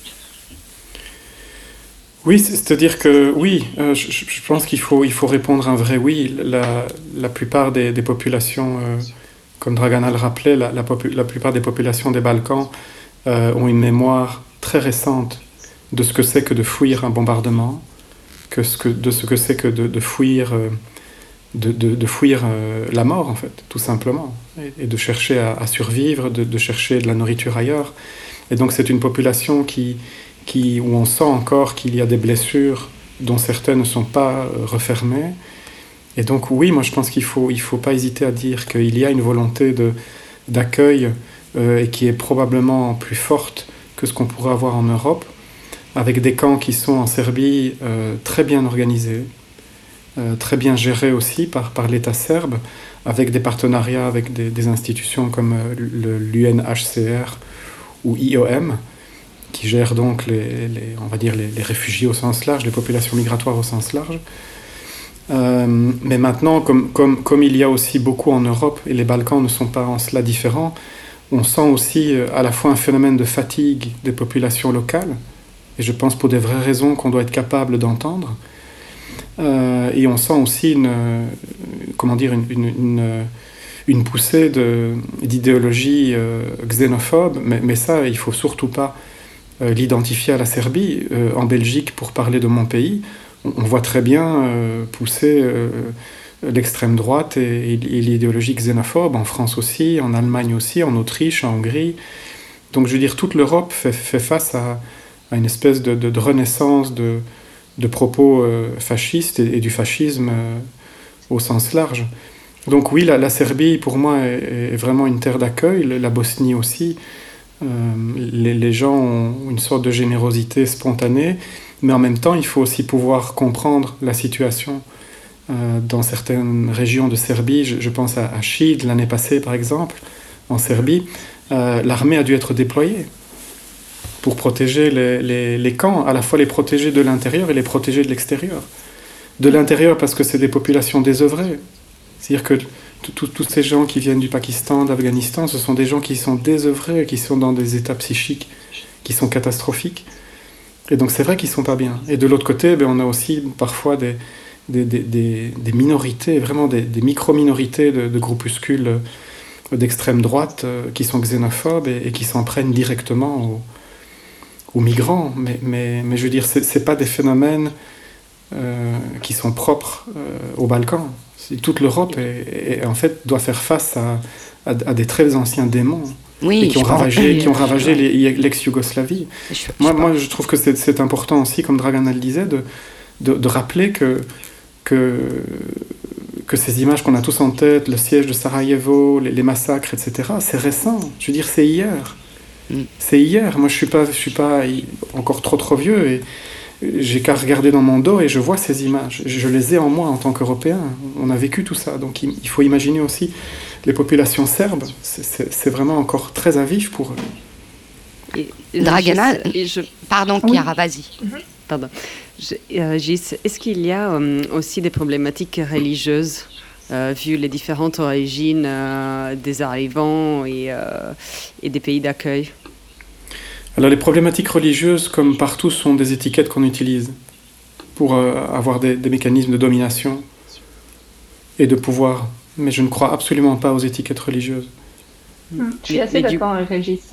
Hmm. C'est-à-dire que ce sont, dans, les, dans les Balkans même, il y a une telle diversité de, de, croyances, de, de, protestantisme, de christianisme, euh, de catholique, pardon, de, de, de, musulmans, de, de, populations juives, il y a un tel mélange de tout, ça fait des, centaines d'années que c'est ainsi, donc je crois absolument pas aux, étiquettes et je suis même contre euh, d'un point de vue photojournalistique. Je trouve que mm. c'est tellement facile et ça ne rend absolument pas la profondeur historique, la, qualité des liens qu'il y a entre toutes ces communautés qu'on ferait bien parfois aussi de regarder un peu et d'observer.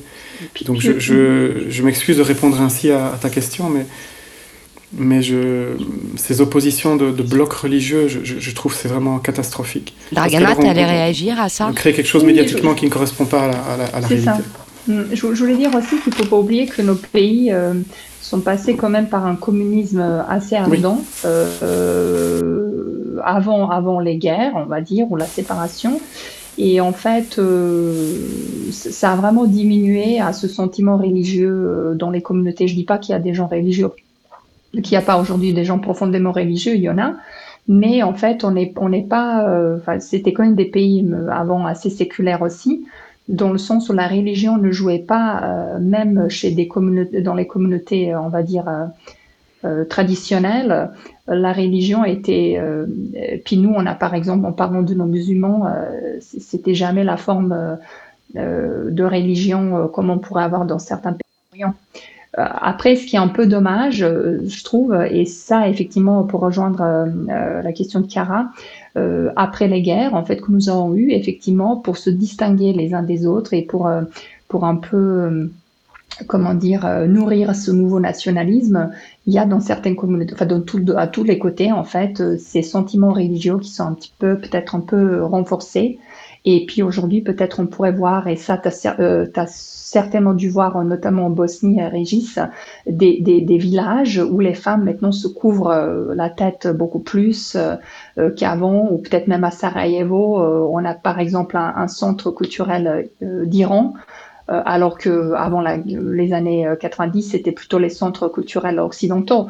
Euh, en fait, on voit qu'il y a certains acteurs, peut-être saoudiens, un peu plus présents sur la sur la sphère culturelle et religieuse, plus qu'avant en Serbie, dans certaines euh, parties de la Serbie aussi, et on a effectivement eu, nous aussi, en fait, pendant la guerre de Syrie, bah, ce phénomène où il y avait euh, certaines personnes qui partaient euh, pour, pour faire le djihad en, Syrie depuis la Serbie et la Bosnie. Ça reste quand même assez, je dirais, minoritaire, mais, mais on avait ce phénomène aussi. Mm. Mais justement, je me demandais si c'était un phénomène qui allait s'ajouter aux problématiques euh, pratiques et politiques. Euh, parce que, évidemment, ce n'est pas la même situation, mais nous aussi en Italie, on connaît euh, des flux migratoires sur les côtes du sud. donc, c'est plutôt les gens qui arrivent par bateau. Et c'est vrai qu'on n'a certainement pas la même, le même impact, mais c'est quand même un impact. Et je trouve qu'on dans la communication et aussi euh, au moment où ces gens essayent de s'intégrer dans le pays. Nous, qu'on n'est pas un pays très varié en termes d'origine, aujourd'hui on est plutôt uniforme, euh, ben, il y a un obstacle qui se forme entre les, euh, les arrivants, ceux qui sont dans les camps et les accueillants, aussi pour des raisons religieuses. Parce que les deux parties s'enferment dans comment dire, une extrémisation de leur religion d'origine il y, a deux choses. Euh, la première, c'est que je pense qu'il y a un défaut de solidarité dans la logistique qui est mise en place pour faire face à ces flux migratoires. Et donc la plupart des États membres ne jouent pas le jeu. En gros, l'Italie se retrouve avec effectivement dans le sud ce flux. Elle fait, du mieux qu'elle peut, j'en suis convaincu. Euh, ce que j'ai vu dans les Balkans aussi, les gens se retrouvent là. Euh, avec euh, des populations. Euh, enfin, je veux dire, c'est quand même des, chiffres importants, quoi. Sur, la, rien que sur la, Croatie, quand on était au pic de, de, la crise, euh, l'UNHCR a enregistré une, arrivée de quasi 60, 68 000 personnes depuis 2018. C'est impressionnant. Donc euh, c'est impressionnant. Ici, on parle de 150 000 qui sont coincés. Donc ça, c'est la première chose. Il y a un aspect logistique qui n'est absolument pas rencontré. C'est-à-dire qu'on met pas les moyens euh, dans la gestion, pour employer des mots qui me font parfois un peu monter au, plafond, mais soit, dans la gestion de, ces flux migratoires. La deuxième chose, et ça c'est peut-être plus, plus intéressant, plus technique, euh, J'entends bien l'idée qu'effectivement, euh, il y a des phénomènes, il, pourrait y avoir des, phénomènes de... Alors j'aime pas l'employer le mot radicalisation parce que c'est trop chargé, mais il peut y avoir des phénomènes de cristallisation des identités. Parce qu'effectivement, ben, on se retrouve avec euh, euh, deux populations qui ben, ont, quand même des différences. Hein, des différences d'apparence, le port du voile que tu citais, Dragana. les croyances, les pratiques culinaires, les rapports homme-femme, euh, le rapport au savoir, à l'éducation, à l'urbanisme, etc., etc. Et là, je voudrais peut-être apporter un, élément de réponse très personnel. euh, c'est que moi, en, faisant tous ces entretiens, on, parle de à peu près d'une cinquantaine d'interviews ici que j'ai vraiment pris le, temps de mener. Je me suis rendu compte aussi d'une chose, c'est que il faut remettre ces populations dans le temps euh, et dans ce qu'elles ont vécu. C'est-à-dire qu'un jeune gars du Pakistan, et là je parle d'un cas très concret, donc je ne suis pas en train de, broder, je, je, parle vraiment d'un truc vécu un, jeune gars que j'ai rencontré du Pakistan. Euh, à 15 ans, il quitte le pays. Seul? Euh, Seul. Alors, forcément, il est avec un groupe. Il arrive à 17 ans euh, dans les Balkans. Pendant deux ans, il a vécu des tentatives d'assassinat, il a vécu des tentatives de viol, il a failli finir dans un réseau de prostitution euh, par qui, Régis Je t'interromps, mais par qui c'est euh, Par des, passeurs, des trafiquants. On parle de traite des êtres humains euh, dans toutes les variantes les plus dégueulasses possibles et imaginables. Donc ce petit gars qui a l'âge de, mon fils aîné ou de mon, ou de mon deuxième garçon, il a vécu des trucs dingues, il, il, voyage dans une crasse. La plupart de, de, ces, enfants, on va les appeler comme ça, sont, sont atteints par la gale, sont rongés par la gale. Ils ont été exploités. Euh, certains ont travaillé en Turquie illégalement, certains ont travaillé en Iran illégalement, euh, certains ont été passés à tabac dans les frontières, certains ont dû prendre des petits dinghies. Et si je reviens à, mon gars ici, euh, il, a, il, est là, il a 17 ans, il a vécu l'enfer en fait pendant deux ans. Et puis il arriverait dans une population, et en fait ce petit gars, le seul truc qu'il a fait tenir debout, et qu'il n'a pas lâché l'affaire, c'est qu'il a des origines. C'est qu'il a une identité. Il a des parents, il a appris à manger d'une certaine manière, il salue les gens à sa manière, il a une langue, euh, il a des croyances, tout ce qui fait son identité. C'est le seul truc qu'il a fait tenir vivant, tenir debout. C'est le seul truc. Et puis là, il arrive, et puis j'entends bien, hein, je ne jette pas la pierre, mais je, comprends le, choc, mais il faudrait que là, du jour au lendemain, tout ce qui fait que, qu'il a encore eu l'impression d'être un être humain alors que tout autour de lui lui donnait le signal que c'était juste un sous-homme, un animal, quelqu'un qu'on voulait tuer, rejeter, euh, que surtout il devait dégager, etc. Donc c'est très difficile, c'est très très très difficile d'arriver ainsi sur euh, une thématique de, de, c'est vrai qu'il y a un gouffre qui s'accentue, euh, les femmes se revoilent, etc. Moi, en tout cas, j'ai beaucoup de mal avec ça. Euh, évidemment, c'est à vif puisque je, suis plongé dedans et mon carnet est rempli d'histoires comme, comme, comme celle de, de, de, ce petit gars. Mais donc, je, pense qu'il faut d'abord essayer de, comprendre euh, ce qui est arrivé, en fait, et comment c'est arrivé. Parce que si on comprend que c'est vraiment le, l'âme, le, euh, le, le, seul point restant, je pense qu'à partir de ce moment-là, on peut, on peut politiquement alors euh, envisager une toute autre manière d'accueillir les, populations migrantes et pas simplement accueillir d'un point de vue logistique. Même si c'est si, même si c'est euh, le, socle. Le point de départ. Euh, oui, je veux dire, sans, sans un abri, de quoi manger, un accès aux soins de santé, on va pas loin, on est d'accord. Mais je pense que tout de suite, rapidement, il faut avoir l'ambition d'une politique multiculturelle, ce qui va poser des problèmes parce que idéologiquement, l'Europe n'est pas du tout là-dessus. Euh, mais je pense qu'il faudrait aller euh, beaucoup plus loin et beaucoup plus ambitieux. Et je pense qu'une grande partie de leur souffrance à eux, ben en fait, elle est due à ça. C'est-à-dire que logistiquement, ben oui, ils reçoivent le papier. Euh, oui, ça marche pour certains. Oui, certains donc reçoivent le statut de, de réfugiés politiques, demandeurs d'asile, etc. Donc toutes ces procédures fonctionnent. Mais après, après, moi, j'ai eu euh, l'expérience d'une Népalaise qui a vécu ça, mhm. qui a été obligée de fuir le Népal et qui s'est réfugiée en France, qui était avocate dans son pays, mhm. mais justement euh, qui défendait un certain nombre de minorités et, et elle a été contrainte de fuir parce qu'on s'en prenait assez bien, mais surtout à sa famille. Et elle est arrivée en France, et c'est vrai que c'est un autre parcours qui commence. Elle a des papiers en règle, elle a tout ce qu'il faut, mais elle ne peut pas travailler. Et euh, c'est un autre sujet, mais le calvaire ne s'arrête pas euh, à la frontière des papiers, quoi, si je puis parler comme ça. Et il y a toute une démarche effectivement euh, d'intégration qui reste à faire pour ces gens. Et c'est c'est pas simple parce que tu as raison, culturellement, je crois pas qu'on soit sur cette logique et sur cette dynamique. Mais c'est difficile parce que c'est en gros pendant deux ans, ce que ce gars a vécu, c'est un phénomène de désintégration. Oui. C'est que petit à petit, sa dignité, son identité, son langage, euh, le fait qu'il puisse avoir des, des, relations humaines normales, chaleureuses, aimantes, etc., tout ça s'est désintégré petit à petit.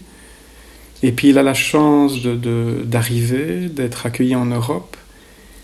Et puis on lui demande de s'intégrer. Ouais, c'est très compliqué. Donc c'est très compliqué. Donc ici, je, je, je le redis, hein, pour, pour euh, être clair, je, je, je, ne sais pas un jugement ici, donc mais, mais j'essaye de faire prendre conscience à, ceux qui nous écoutent de, du vertige que c'est de hmm. ce parcours et qu'une fois arrivé ici, bah ouais, euh, ouais, il faudrait qu'il s'intègre un peu plus vite ou plus ou mieux. Enfin, ok, mais euh, qu'est-ce qu'on peut faire déjà pour euh, moi, je, je pense qu'avant toute chose, il faut reconnaître, en fait. Ouais, moi, j'ai une, avoir une capacité une de reconnaissance de, de, de, de, cette désintégration et donc de, de cette identité qui est quasi le, le cœur qui bat, quoi. Et il, il bat quasi plus. Donc, je dis, mais, on mais peut du pas... coup, parce que tu, Oui. Tu parles très justement du fait qu'on a perdu la dignité et que quand on arrive dans un autre pays, l'essentiel, ça serait d'être compris. euh, Oui, bien sûr. emp- empathiquement compris. Mais toi, de ton expérience, tu penses que la solution passe par des solutions euh, et des moyens politiques ou par une sensibilisation euh, terrain?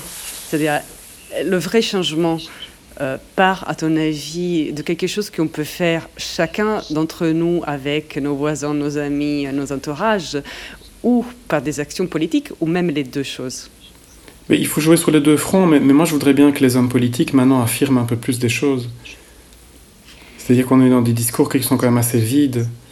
Euh, Enfin, je veux dire, ce qu'on vient de vivre ici, euh, cette semaine-ci, sur, sur ce qui se passe en Israël est absolument dingue.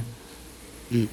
Je veux dire, la quantité de discours totalement vides, parlons du, du- de la ministre des Affaires étrangères belge, j'ai jamais entendu un homme politique qui osait à ce point dire du vide. Mm. Et sur cette crise migratoire, il n'y a personne qui veut se mouiller, quoi. Et donc ils se mouillent pas parce qu'ils savent très bien que le baromètre est plutôt à droite. Et que le baromètre est pas du tout à gauche. Et que maintenant, en plus, avec la pandémie, le- la crise économique qui va apparaître, le, le- le baromètre sera encore moins à gauche. Et donc, d'un point de vue politique, c'est suicidaire de- de- de- d'engager ce type de politique dont je parle très ambitieuse, qui pourrait être effectivement à la fois sur le terrain éducationnel, pédagogique, et, en même temps aussi euh, déclarative. Je veux dire qu'à un moment donné, euh, les, grands mouvements sociaux sont aussi le fruit de, déclarations politiques. C'est ça que les hommes politiques ne comprennent pas. C'est qu'ils ont un pouvoir aussi, un réel pouvoir de forger un cadre dans lequel Monsieur Tout le Monde puisse à un moment donné euh, ben, s'inscrire. quoi. Donc il y a un impact, il y a- une performance de, dans les discours. Le problème, c'est que les discours sont vides.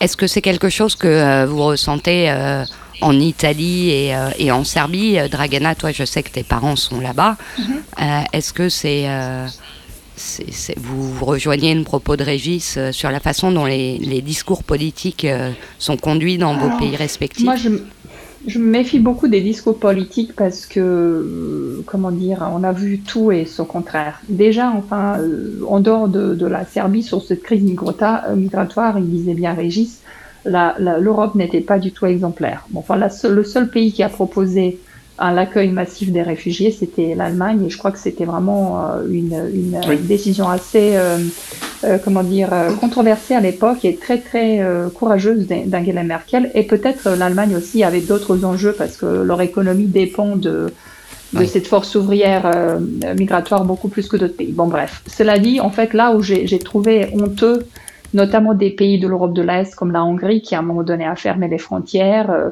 la République tchèque, euh, la Pologne, enfin tous ces braves pays qui voulaient euh, entrer en Union européenne, finalement ils se retrouvent assez peu solidaires.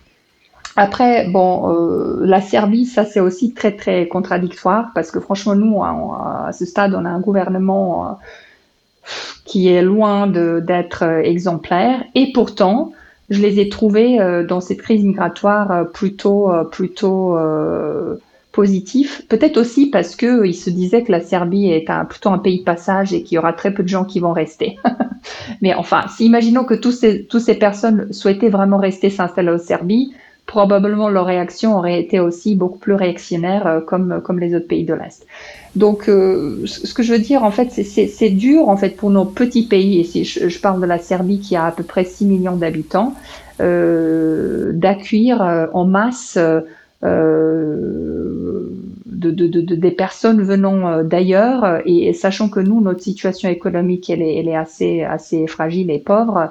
Euh, voilà, donc en fait, euh, il va falloir probablement, mais ça c'est très utopiste comme, comme, euh, comme solution, que chacun contribue et que tous les pays jouent le jeu et que qu'on a une, solution beaucoup plus universelle parce que si on laisse euh, la Grèce et l'Italie, ou peut-être les pays comme Serbie se débrouiller tout seul, euh, c'est vraiment un appel à, catastrophe. Euh, et puis j'ai un autre petit, une petite réaction sur, sur, sur la manière générale l'immigration. Moi, je peux dire que je suis soi-disant immigrant en France depuis, depuis 15 ans. je suis venu plutôt dans des conditions volontaires parce que je le souhaitais, avec un job, avec une, vie sociale plutôt euh, réussie. Mais ce que je veux dire, en fait, il y a beaucoup de, de, de il, y a, il y a notamment Kundera qui a écrit beaucoup sur euh, l'immigration et sur la vie euh, qu'on pourrait avoir en exil. Mmh. Euh, c'est très dur. Hein. Franchement, c'est très dur de, de, de, Et en fait, il y a aussi, euh, et ça, on le voit aussi avec la deuxième ou troisième génération, peut-être des Maghrébins ou d'autres personnes qui vivent en France. il y a toujours un, ce, ce, ce, ce, comment dire, cette frontière très fine entre je m'intègre mais je garde mes origines aussi, ou je, je m'intègre mais je perds pas euh, mon identité euh, culturelle. Et euh, de, de, plus loin on vient, on va dire, ou, le plus le plus large contraste entre le pays d'accueil et la personne qui, qui, qui, vient, bah ça peut vraiment créer des situations assez schizophrènes. Et donc si on rajoute à ça le fait que la personne est partie en fuyant, euh, cherchant à sauver sa vie, euh, sans aucun moyen, euh, sans aucune euh, possibilité ou qualification de travailler, ou on est, on est jeune, on a 15 ans, ou on est plus jeune, on est en construction, bah, c'est vraiment des drames humaines. Hein. Moi, ça m'a beaucoup touché euh, cette histoire de, de ce, ce, ce, jeune garçon que Régis a, a, a, évoqué. Mais combien, enfin, derrière chaque cette personne, il y a, il y a une il y a, y a, une vie, euh, enfin une vie en fait qui et nous on la voit pas parce que réfugiés, parce que migrants. On parle même plus de réfugiés, c'est quand même assez intéressant ce vocabulaire. On parle de migrants comme, comme si, c'était une sous-catégorie, euh, comme si c'était pas euh, parce que dès qu'on parle de réfugiés, peut-être on accorderait un, un, un, statut beaucoup plus protégé. Je, je, trouve que dans notre rhétorique collective, euh, et puis aussi, en fait, on a en, Europe euh, beaucoup de, beaucoup de pays où l'extrême droite est, et c'est très facile de, blâmer euh, les migrants pour tous les maux qui peuvent nous arriver. Enfin, je trouve, voilà, il y a, vraiment des choses. on n'est pas exemplaire, on est vraiment, on n'était pas au rendez-vous, et, et encore, c'est pas fini. En fait, on était un petit peu stoppé ou arrêté, où le focus était ailleurs pendant Covid. Mais pendant ce temps, euh, et puis peut-être aussi en fait le, fait que la, la, situation se stabilise un petit peu, enfin se stabilise. Je ne sais pas si on peut parler de stabilisation euh, par rapport à l'État islamique, par rapport peut-être à la Syrie, mais bon tout ça parce que pause pendant Covid, mais bon tu, as, tu as complètement répondu à une question que euh, j'allais vous poser à toutes les deux sur l'intégration, parce que euh, sans être dans le même contexte que ces personnes, vous avez toutes les deux quitté vos pays euh, pour venir en France. Est-ce que ce besoin de s'intégrer et de, de gommer la différence en arrivant en France, vous, vous l'avez senti vous aussi dans vos contextes? Dragana, tu as répondu à la question un petit peu, et Chiara, toi, tu as senti ça? Plus proche de la France euh, que Dragana l'était, y compris mm. culturellement. Euh, est-ce que c'est quelque chose que tu as vécu euh, oui, en partie. C'est-à-dire que moi, je voulais m'intégrer, mais parce que jamais, jamais le pays dans lequel j'arrivais, je le voulais avec toutes mes forces. C'était mon choix. Donc, c'est pas du tout comparable. C'est pas comparable, mais non. C'était mon rêve de venir, et, euh, et du coup, je voulais m'intégrer. Et je pense que je suis, dans les années, devenue un peu française. Même si, pour répondre à ta question sur l'intégration, euh, malgré ça, j'ai gardé une couche de difficulté. Donc, malgré tous les, les, côtés positifs, euh, un exemple très basique, hein, c'était euh, pouvoir louer un appartement. Moi, je n'avais pas de garant donc, euh, français ah parce que je n'avais pas une famille française. Et pour moi, c'était très difficile parce que mes dossiers étaient toujours euh, rejetés à cause du fait que je ne pouvais pas euh, proposer une garantie euh, familière euh, d'un famille, quelqu'un de la famille française. Donc c'est bête, si vous voulez, dans le contexte duquel on parle, de, de, parler de ça, mais c'est pour dire que même quand... Quand tout va bien, c'est compliqué, quoi. Exactement. Non, mais je voulais, coup, je, voulais mettre l'accent, je voulais mettre l'accent là-dessus parce que c'est justement pour montrer à quel point c'est probablement et même euh, sans, sans, débat aucun, plus complexe pour les gens qui partent de chez eux dans des situations euh, différentes des vôtres, et, euh, et à quel point c'est important de changer aussi les mentalités et la culture de cette intégration, entre guillemets, une fois que les gens ont le droit de résider sur le sol de leur pays d'accueil. Ouais, je suis parfaitement d'accord avec toi. Je pense que du coup, il y a deux dimensions. Une que je voudrais approfondir avec Régis, que c'est le, le début de l'histoire, c'est-à-dire là où, comment on fait pour que les gens puissent garder une partie de dignité euh, dans leur migration et une fois qu'ils sont arrivés dans le pays, donc après il faut leur donner la possibilité de rester dans un pays. Et une fois qu'ils sont dans le pays, moi je vois deux obstacles parce que, euh, par exemple, l'histoire qui vient de raconter, tu viens de raconter, Régis, euh, du, gars qui avait 15 ans euh, et qui et qui a vécu tout ça. Moi j'ai quelqu'un à côté de moi qui a vécu la même chose. C'est quelqu'un qui vient m'aider à la maison et qui est pakistanais aussi, qui a vécu le même enfer.